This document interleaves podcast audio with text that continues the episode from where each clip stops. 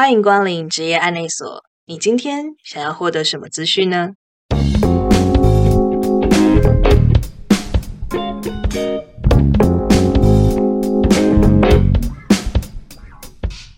大家好，我是阿拉尼，今天来跟大家聊聊所谓的不动产管理人员 （A.K.A. 专业包租公）。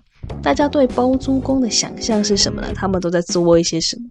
可能就是收房租啊，喝下午茶，或者是像阿汉剖影片里面那个房东太太那样。嗯，其实我个人对于。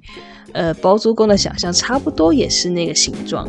不过，如果再仔细去想一下的话，诶，如果租客都不交房租的话，或者是说，诶，如果有很多的房子，那租客总是会有一些在租赁上遇到的问题，他们有事没事就打电话。诶，这样其实管理这些房子本身也是一件还蛮麻烦的事情。包租公好像也没有想象中那么轻松。那么，什么样子的公司或产业，它会？房子多到会有这种需要设立一个专门的职务来处理他们旗下的不动产呢？通常是那种有大笔大笔的现金可以去转投资在不动产这个领域的那种产业，像是金融保险啊，或者是一些大财团。那所以呢，如果大家未来在一零四的这个上面看到有这种不动产管理人员的职缺出现的话，应该是可以有个反射性的理解，就是这家公司应该还蛮有钱的。那么讲了这么多关于这个包租公这个职务它的背景，让我们接着进入正题。今天邀请到的这一位，就是在金融保险业里面当包租公的布鲁斯。他跟 Marvel 里面的那个呢，很特别哦。他们一样害羞，一样聪明，而且他们一样念物理。差别大概就是电影里面那个会变成绿巨人，这个不会。然后呢，这个布鲁斯选择了一条大部分的布鲁斯都不会去走的道路。让我们来欢迎布鲁斯。布鲁斯你好，Hello，阿拉尼以及听众朋友，大家好，我是布鲁斯。哎，布鲁斯，虽然说我刚刚破了你念物理系的这个梗，不过可以还是请你跟大家介绍一下，就是你的求学背景，还有后面的一些职务经历嘛。我觉得你的人生其实蛮有趣的。OK OK，没有问题哦。我大学念物理系，那只是后来念一念，我发现说物理太难了，又没有兴趣，所以研究所那时候我就跑去念了数理教育研究所。那念完毕业之后，当完替代役，本来我有去应征一间那个教科书的出版公司去当教材编辑，只是后来刚好有在金融业工作的长辈，他们那边有不动产的职缺，他就有推荐我去应征看看。然后那时候没有想太多就去应征了，结果就很幸运的录取，那就从那时候一路做到现在，大概做了快七年的时间。哦，七年是也蛮久的耶。可是为什么读物理系读一读之后会没有兴趣？你没有想过说，就是念物理系之后可以去台积电吗？有台积电，我现在很后悔那时候没有买台积电的股票哦。那时候大概一股一百多块，那现在都至少是五六百块的水准。然后就是听现在在台积电工作的朋友有说，薪水真的是蛮不错的。所以如果那时候我有机会去台积电，可能现在就已经买房子了。虽然工作应该也会比较比现在还辛苦一些。哦，跟台积电擦身而过的感觉真的是还蛮痛心疾首。像我自己啦，我在选择大学的科系的时候，那个时候。我其实是很害怕物理的，然后我把所有科系里面有“工程”两个字的全部都删掉了，不然的话，其实我的分数应该是有办法上像中字辈的电机系。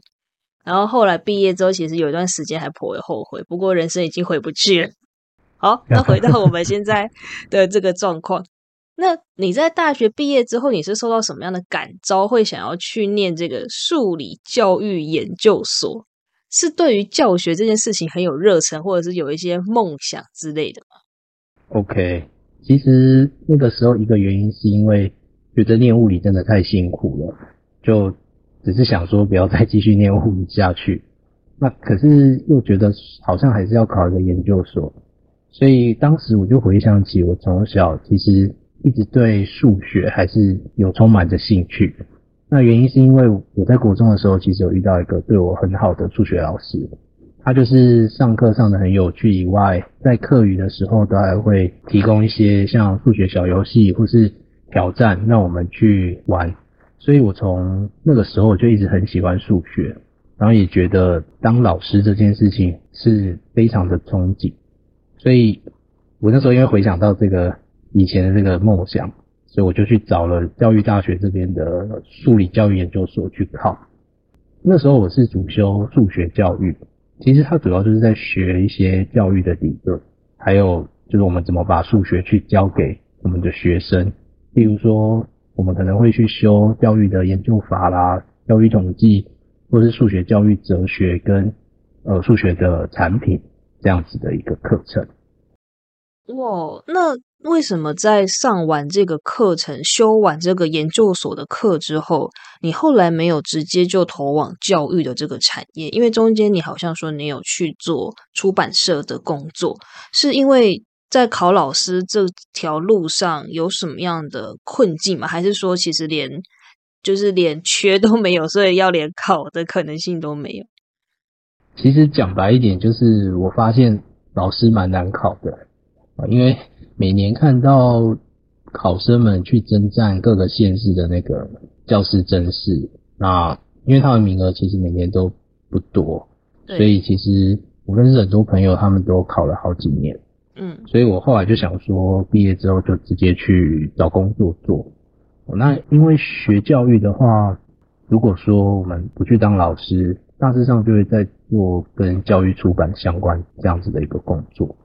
那教材编辑其实它主要就是产出说像国中小学生他们上课会用到的课本，所以我们主要就是根据教育部它有公布的课纲，把每个年级要去学的概念编到课本、教师手册，然后出考卷啊、出评量、出教具等等的工作。哦，原来如此，那其实转换还蛮大的耶。对啊，不过这。这全部全部听起来，觉得你从大学到研究所，到后面第一份工作，再到现在的工作，其实好像有一种你有一点叛逆，但是又很随和。那个叛逆的部分是，通常念了物理系，念了这种理工科系之后，不太会，就算想要换跑道，有时候可能家人或周围的人也会很劝阻你，可是你还是义无反顾的就换了。可是换了之后呢，发现哎，好像路走的不如原本想的顺遂。你还是很就是顺着说啊，好了，那现在就这样，那我就去做其他我还可以做的事情。其实还蛮好像随也可以说是随遇而安呐，这样子。对。那不过你过去的这些经验呐，在对于你现在在做不动产管理这份工作，你觉得会不会有一些帮助？因为你的经验比较特别。OK，其实呃，因为我我是真的非常的善变啊。然后这个阶段的转换真的也都蛮突兀，可是其实这样回想起来，那时候大学的时候，除了我念物理以外，其实同时因为我有受到同学的影响，就有去接触像是证券啊、期货这些的金融投资商品，所以其实那个时候就是也顺道去跟同学一起去考相关就是一些金融的证照，然后又刚好因为长辈他在金融业工作嘛，就也有。被顺便去推荐考了一些像是保险的一些的证照，然后再加上后来又因缘机会有接触到在做估价的朋友，所以就是也因为这样子就去报名那个不动产估价师的学分班。其实我就是蛮喜欢说为了考试去学东西，也刚好这些在不同时间学到的知识，就都跟我现在在做不动产相关的这些业务都会用到。所以，其实我就回想起贾博士他说的一句话，就是 “You can't connect the dots looking forward, you can only connect them looking backward。”所以，当我现在回头去看，才真的发现说，哎，这些那个时候没有多想去做的事情，现在其实就真的可以把它派上用场。哇，确实啦。其实人生很多事情都说不定，没有办法确认说现在做了 A 这件事情以后，它就会帮助到后面哪一些事情的发展。有些时候都只能说当下遇到了什么邀约，当下就尽量做，尽量去累积。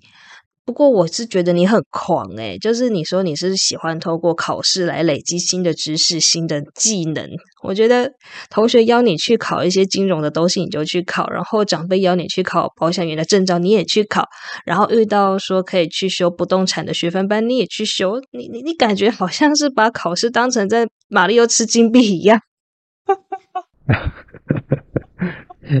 没有啦，其实哦，其实那时候就是。刚好有机会嘛，然后就是想说试试看，试了才知道结果会怎样。对啊，哇，好了好了，我知道你超级学霸的，一切事情随遇而安，机会来了就把握。可是我也是蛮好奇的，是说你在做这些各种选择的时候，你内心都没有任何害怕，或者是说会有一些预期的可能。想法嘛，就像是我不相信你在去念这个教育的研究所的时候，会不知道老师这件事情其实是很难考的。然后在放弃物理系这件事情，你是连同放弃了进台积电的这个可能性。你在这个过程中，你都不会害怕吗？嗯嗯嗯，之前的这些时候其实都没有做太多的联想，因为我每次要做这个这些的决定，都是因为。我不想去做某些事情，或是我被别人推荐要做做什么，那我就很顺应的就去做新的东西。哦，所以其实仔细想想，虽然说这样蛮负面的啊，但是我就是因为不想再做跟原本一样的事情，才要去做新的这个，所以好像那时候也没有特别有害怕的感觉。嗯嗯嗯，那一路转换到现在这个岗位上的。嗯，就是说你现在已经在做不动产管理人员这件事情了。你觉得这份工作之于你，你是喜欢的吗？现在？OK，其实我现在蛮喜欢我的这份工作，因为我觉得这份工作它可以，第一个是它可以接触到不同的人，然后也很容易会有新的曾经没有碰过的一些挑战，就比如说可能，嗯，因为。某个客户的特别需求啊，或是一些某些特别的大楼里面发生的事情，那我就很常需要去再去试着去学说，哎，这些新的问题我该怎么去做解决？所以其实挑战很多，那新鲜感其实也蛮够的，所以就不太容易去觉得会无聊。所以其实你之于工作，或甚至是以前课程的部分，最让你觉得。需要去克服的点就是无聊这件事情。只要它持续性的是有趣的、困难的，你就会对它充满源源不绝的热情。可以这么说吗？可以这么说。哇，也是蛮特别的。那。像你刚才讲的，就是说不动产管理这件事情，因为它需要跟很多不同人的应对，然后他们会有各种奇葩的需求，所以可能会让你持续性的去想很多不同的点子，或者是方法或干嘛的。那是不是说，其实在做这件事情，真的是要头脑很灵活，有办法一直思考、一直想、一直想的人，会比较适合做这件事情？嗯嗯嗯，OK。其实我觉得。这个倒是其次啦，因为我觉得最需要的应该是我们要先不害怕面对到问题，因为问题会自己来找我们。哦。所以，所以第一个真的是不能不能被突如其来的状况就感到害怕、不知所措。我觉得这个是最重要的。那那这种突如其来的状况会像是什么？那我们先来到你的工作内容好了，就是前面观众应该都非常了解，你觉得你是你的经历非常的有趣。那我们接下来下入到这个不动产管理到底在管理什么？你刚才有讲说可能会遇到很多问题，问题会直接冲过来找你。那你们通常在管什么东西的不动产？是像住宅吗？还是办公室？会有什么样的问题会直接冲到你的面前？让你不得不要去面对它。好，那我先解释一下我我主要的工作内容好了，就是我们主要是管理我们现在公司它有购买或是有承租的不动产，那可能会包含说像是办公大楼啦、饭店啊、商场、住宅，其实因为我们公司的不动产其实蛮多的啦，所以每一种种类都有机会去接触到。那我们其实最主要的目标就是要把我们管理的这些大楼都对外去出租出去，然后稳定的收租金，也就是俗话说的做包租公。那为了要把这个包租公做好，其实我们大概会主要执行四种的一个业务内容。第一个是在物业管理这边，物业管理的话，我们首先要对自己管的大楼的一些特性要非常的熟悉。比如说像可能屋龄多久了，楼高有多高，那面积有多大等等的。同时，当大楼如果发生任何问题的时候，我们都要可以及时去知道说这个问题应该对应要找哪个人员去做解决。例如说像今年上半年就常发生台电跳电的一个情况嘛，所以那个时候当跳电一发生的时候，我们收到这个讯息就要。赶紧跟现场的我们的人员去联系，说，哎，现在大楼是不是有停电？那发电机有没有启动？那如果发电机没有启动的话，是不是可以赶快找发电机的厂商来帮我们做检查，把它紧急去打开？不然，如果我们没有去做这些事情的确认的话，其实我们在里面的租客他们就是会直接电话就直接来找我们说，哎，大楼没电这样子。所以这个是物业管理这边哦。第二个业务的话，会是嗯嗯嗯合约的管理，因为我们当包租公，所以我们就是要签一份一份的租赁契约。那就是我们是金融业，所以其实我们蛮重视说，就是要找可能违约风险比较低的客户去做签约。所以我们主要都是跟一些公司当做签约的对象。那也是因为这样子，我们就。很常会需要因为租约的里面一些条款来跟各个客户的公司法务去做条款的一些谈判跟攻防。再来就是呃合约签订之后，我们就是要确定说每个月可以从租客这边收到租金。那没有收到钱的话，可能我就是必须要想办法去跟他追讨。哦，还有讨债的部分。对，那再来的话，第三项是我们要做招商的计划。主要就是我们，因为目标是要把大楼都对外出租出去，那一定会遇到一些某几个格局或是店面，它可能就就是比较难租，所以我们就是必须要想办法去做一些市场调查啦，看说，诶，到底哪些的产业或是哪些的客户是可能会适合来我们租这边的这个格局，那我们找到目标的产业之后，我们就要想办法去联络说，诶，这个产业里面的某某某公司，然后去打过去问说，哎，你对我们这样这个地方的店面或是办公室有没有兴趣啊？那我们租金是多少？那有没有机会约个拜访？那如果有机会约拜访的话，我们可能就会在花时间去做一个招商计划的简报，然后去跟客户做提案，反正就是无所不用其极，让房子可以顺利出租出去。然后最后的话就是市场调查，其实。刚才也有稍微提到，就是我们要定期的对我们自己管理的大楼的周边的行情要了解，所以我们才有办法去知道说，哦，我应该跟租客定怎么样的一个租金才是符合市场的水准。哦，所以这大概你们做的事情就是这四类。对，没错。哦，那有一些细部的问题想跟这个布鲁斯问一下，关于说你在讲物业的这个部分的时候，你说。你们需要了解大楼里面的每一个部分、每一个东西，什么东西有问题了，你要找到相对应的人去问、去处理。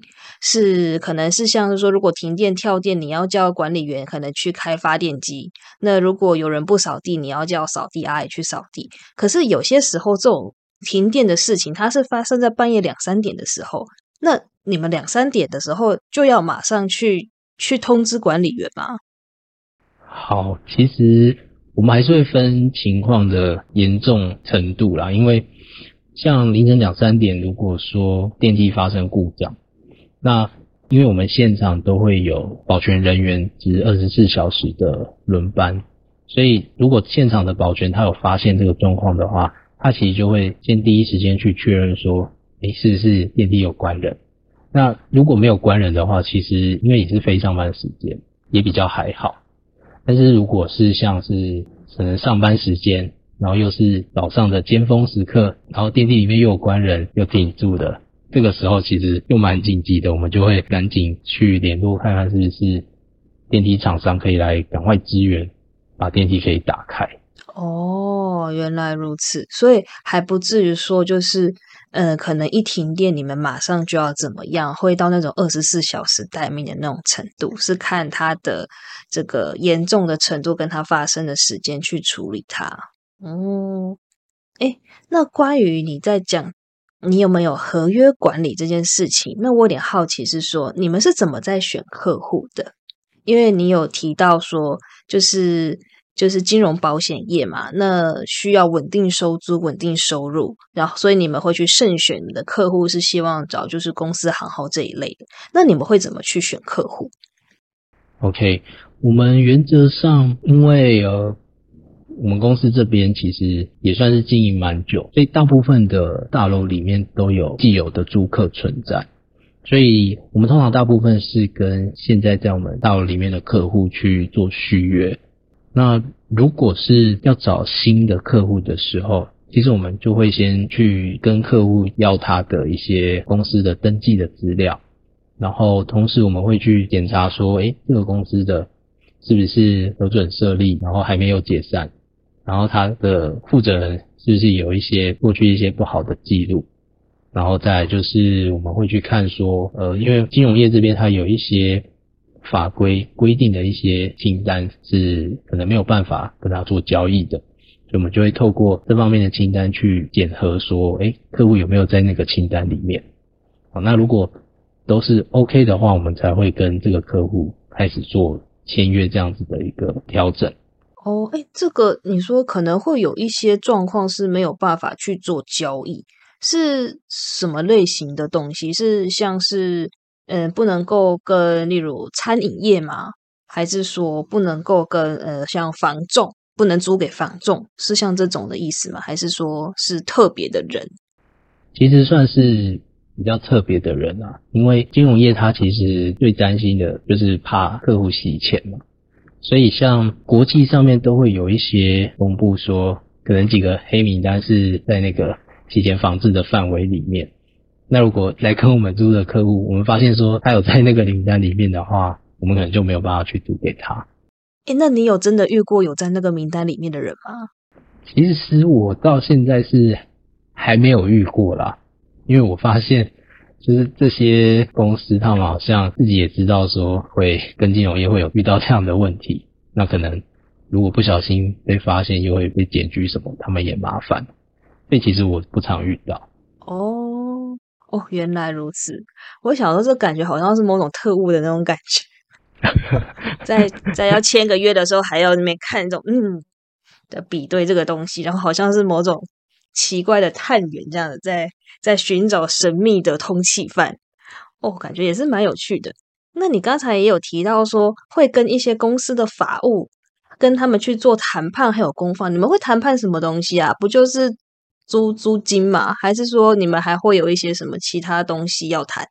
好，公司的法务人员他们是这样的，就是因为通常一间公司要签任何的合约，通常就是都会有法务的部门需要去做合约的这边的审阅，法务这边看过 OK，他们才能够让公司签这个合约。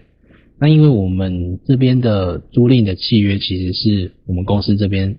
的制式的范本，所以很常在提供给客户的时候，他们的公司的法务就会针对可能里面有哪几条是他们希望就改成对他们自己比较有利的版本哦。例如说，像是我们范本里面有规定，不能把房屋再另外转租给其他人，可是客户的法务通常一看到这个，他就会觉得说，哎，这个是对我们自己不利啊，所以他就会想要把这一条做删掉。那他跟我们讲这个需求的时候，我们就必须要去跟他们的法务人员去沟通，说，哎，那他是出于什么样的动机想要删掉这个转租的限制？是他真的想要把房子去做转租吗？还是说其实他背后有一些其他的需求？所以我们就会再透过这样子的一个沟通，去挖出他背后真正的一个需求，然后我们再跟自己的法务人员去讨论说。我们有没有机会是用比较变通的方式，一来也满足客户真正的需求，那另一方面其实我们也能守住自己合约范本的一些限制。哦，那。所以是说，在跟法务去做沟通的过程中，其实比较需要知道的东西，并不是说硬性的要强迫对方接受这份条约的内容，而是有可能也要再透过这个沟通的过程去了解对方可能有什么样特别的需求，然后有可能是未来你们在做这个出租这件事情的时候，可以更有弹性的去拟定一些条款，让彼此都可以达到双赢，这样子吗？对，因为我们就是要无所不用其极把这个客户留下来，然后租下来付我们钱。哦，哎，那有在这个攻防的过程中有不开心的事情吗？其实每次几乎都会啊，因为因为哦是哦，为什么？为什么？因为对法务人员来讲，他们其实能够把条款做修改，就是法务人员他们的一个 KPI，所以。他们一定会也是想尽各种办法，要来顺利的可以改这一条合约。那我们当然也是理解，就大家都在工作，所以一定有自己想要达到的目标。那我们就为了要让这个案子成交，我们就想办法说，好，我让你改，但是是改成我可以接受的样子。哦，因为我知道了，假设就你刚才举例的那个，不可以转租他人。可是现在有很多那种什么 co-working space，就是一个人把一个空间这样租下来，然后他改造改造完之后再分租给下面好多好多的人。那像是就这种东西的话，诶，就你是作为一个不动产管理的人员，因为你后面是一个比较大的集团跟公司，你们会不会其实不看好这种东西啊？就是这种东西好麻烦哦，这种客户好讨厌。其实我觉得现在的市场状况来看，就会觉得可能各种都可以做尝试啊。因为我们其实，在跟每个客户签约之前，都会稍微先问他说，就是预计要租这个来做什么。那今天如果他是跟我们说他要做这种比较特别的用途的话，其实我们还是会看他实际上的一个，比如说他另外当 co-working 另外出租的话。会不会影响到我们自己这栋大楼的其他的客户？那再来就是他这样出租会不会影响到我其他格局？就是大家都不跟我租，就反而跑去跟他租，这也是我们一个考量之一。所以我们其实还是会综合的考量，然后跟客户讨论看看，说是不是有什么方式，其实一来他也可以租，那二来对我整栋大楼的空间的分配来讲，也都是最平衡的状况。我这感觉中间要去思考跟衡量的东西，其实真的面向还蛮多的耶。那你们在跟法务吵架的时候，会有那种不欢而散的状况吗？就是那种两方的这个代表推着眼镜，像那种时代剧，像有叮一声，然后一方就是攻击，然后另一方防守，然后在我方攻击，另外一方防守，会那么的戏剧化吗？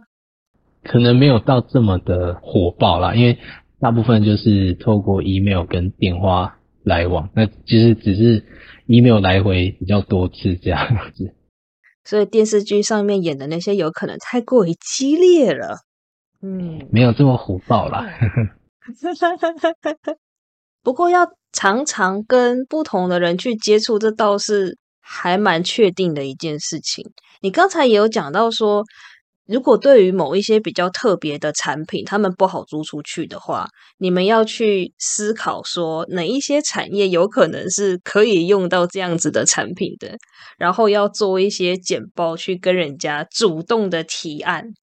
我也蛮好奇的，就是说会会有什么样的产品这么这么麻烦啊？是像三角形的产品吗？还是说是可能地段比较好的，你需要去主动跟别人，就是主动去找租客？这种事情常见吗？通常，呃，以我们公司来讲是比较幸运，是说不常见的，因为我们公司也算经营比较久，所以其实都会有一些跟我们租很久的客人，他们都对我们很熟悉，那也很习惯我们的房子。但是确实总是有一些格局可能没有那么的方正啊，或是我们设定的租金可能比较高一点，所以。就比较难出租出去。哦，那你自己本身，你有主动去做过这种类型的业务简报吗？我觉得它好像蛮刺激的。有诶，哦，有诶，其实我蛮常做的。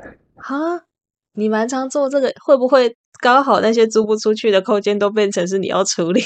我还蛮，呃，刚好就是有一些格局是在我手上的时候，就是客户退租，所以。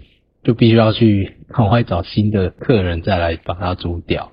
那你们会怎么跟客人做简报啊？你们会怎么跟新的预期有可能会租的客人做简报？你们要怎么样找到他？是肉搜可能某一些公司行号，然后直接杀到人家那边去拜访这样子？好，因为我们在事前都会先去做市场调查，然后我们会去研究。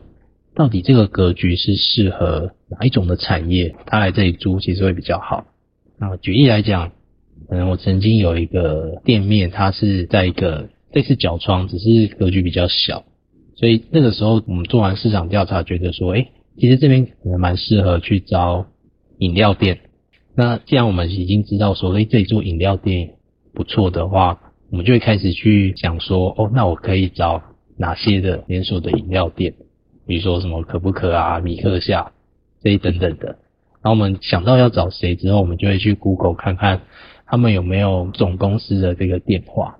那尤其是我们会聚焦在他有没有招商部或是业务部这一些的直接的电话。那没有的话，我们就可能直接打他的什么加盟专线或是客服专线打进去，再请总机帮我们转接看看，说能不能找到相关展店的这个窗口。那因为这个电话转接来转接去，总是会有一些漏掉的情况，所以也不是说每打一通电话都是有机会成功的。那好不容易如果有成功找到客户的窗口的话，我们就会去积极的说，哎，那我是不是有机会可以跟他做一个招商的一个简报，去跟他说明说为什么他适合来租这个店面，所以。我们每次就是把握说，哦，只要有可以找到这个窗口，我们就会很开心，然后就会很积极的想要去跟他推销，说我们这边这个店面非常好这样子。哦，这这听起来很有趣诶。但中间我有听到一个我自己特别想要知道，就是说你刚才有提试调。可你要怎么知道说，像是刚才那个三角窗是适合做饮料店的？你们平常试调是要可能就是要在一个城市里面四处逛、四处走，然后去观察说不同类型的商店它大概是在哪里，然后什么平数干嘛这样子的吗？不然你怎么会知道说那个角尖适合做饮料店？是因为有很你们看过很多的饮料店都在那个角角吗？好，我们。通常会从从两个地方去思考，第一个就是我这个店面它的里面的面积大小，因为刚才举例的那个店面，它可能面积比较小，顶多二十几平吧。那通常这么小的一个店面，我们就会用自己的经验去想说啊，那这个面积这么小，它适合做什么？然后就想到说，哎，其实路过的饮料店其实都也是蛮小的，不会很大间，好，所以。就会开始去思考饮料店是是有机会。那再来第二个是我们会看说附近的一个商圈的一个状况，比如说我们可能是在办公大楼的一楼是这个店面，那附近我们可能就发现说哦，大家中午下班就是要去吃饭的时候，他们都要走很远的地方才能去，比如说买到饮料，或是买到晚餐，或者才有 seven 这种的话，我们就会。开始去想说，哦，那这样的话，如果我在这个大楼的一楼，我可能就找个饮料店，或者我就找个便利超商在这边，看起来应该大楼的里面的人就可以直接在一楼这边去消费，所以这样我们就会觉得说，哦，可以用这样子的一个理由去跟这些的客户说，哎，我这个大楼里面的员工其实都是他们潜在的消费者。哎，那其实这需要还蛮锐利的观察跟联想的能力耶，这生活经验要蛮丰富的，不然可能会没有想到这个部分。哦，天哪，好有趣哦！那你在做包租公的这个过程当中，你有没有做过最有趣的一件事情是什么？就是以一个房东的身份，好，我觉得最有趣的地方，应该就是可以很顺利的成，可以很顺理成章的用工作时间出差到各个地方去，因为我们公司刚好它有的不动产比较多，那就分布在各个县市，所以我们其实每季都会有一个固定的时间要去我们自己的大楼做巡检，那同时我们也需要去。定期的到自己大楼附近的办公大楼去调查，说，诶，他们现在的租金或是出租率大概是多少？所以就因为这样很常出差，那也因为这样有去办那个 信用卡，然后用 信用卡去刷那个高铁的钱。天呐，哎，这很常出差，这频率是多少？你刚才说每个人会有几栋大楼，那大概是有几栋啊？十栋会那么多吗？我们每个人大概五六栋，一个人五到六栋左右。天哪，那你们公司很大哎，一个人就可以有五六栋大楼，好可怕！那你们大概平常是多久要可能出，就是去坐高铁爬爬照？多久要做一次这种市场调查，或者是去看看自己巡视自己的领地？我们至少是每季两次左右。每季两次，那差不多就是一个半月一次嘛。对，差不多。哦，那其实很常出去诶。那你出去的时候会不会就是顺便就再出去其他地方玩一下？这一定要的啊，因为 出差难得有机会，就是要 在那个县市多留一些。我都会先排好说我哪一天要去出差，然后我就先查好说哦。可能有哪些景点或是餐厅刚好顺路，然后就可以在工作结束之后就顺便过去在那里留晚一点，然后再搭比较晚的高铁回来。然后有时候有时候就是刚好会想要特别安排礼拜五或是礼拜一的出差，然后周末我可能就留在那个地方继续玩。这感觉好商务人士，好浪漫的感觉哦，充满了粉红色的泡泡。哇哦，不知不觉也聊了半个多小时了，布鲁斯，你会不会想要先休息一下？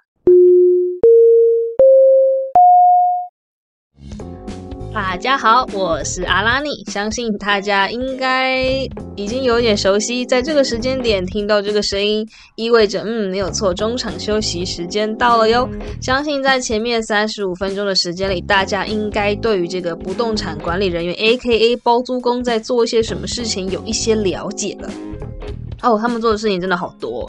要去招商啊，要做市调，然后还要管那些大楼，要跟物业的管理面的那些保全呐、打扫阿姨都打好关系，都知道他们在干嘛。然后也要跟就是来租的租客他们的法务，有时候会有一些攻防战这样子。嗯，真的是生活过得非常非常的刺激而充实呢。没有错。那在前面三十五分钟的时候，我们介绍了这个植物在做一些什么事情，然后布鲁斯他的有趣人生经验是什么样的形状。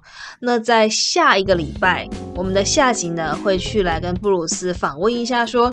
哎，在做这些事情的过程中，遇到了一些有趣的小故事、可怕的小故事，或者一些困难的点，到底在什么地方？然后，如果你想要进到这样一个职场跟领域的话，你会需要什么样的特质，会让你更容易胜出？所以，如果你有想要进入这个领域的话，下个礼拜同一个时间也不要错过我们的不动产管理人员特辑哟。好，那今天就到这边了，跟大家说拜拜，拜拜。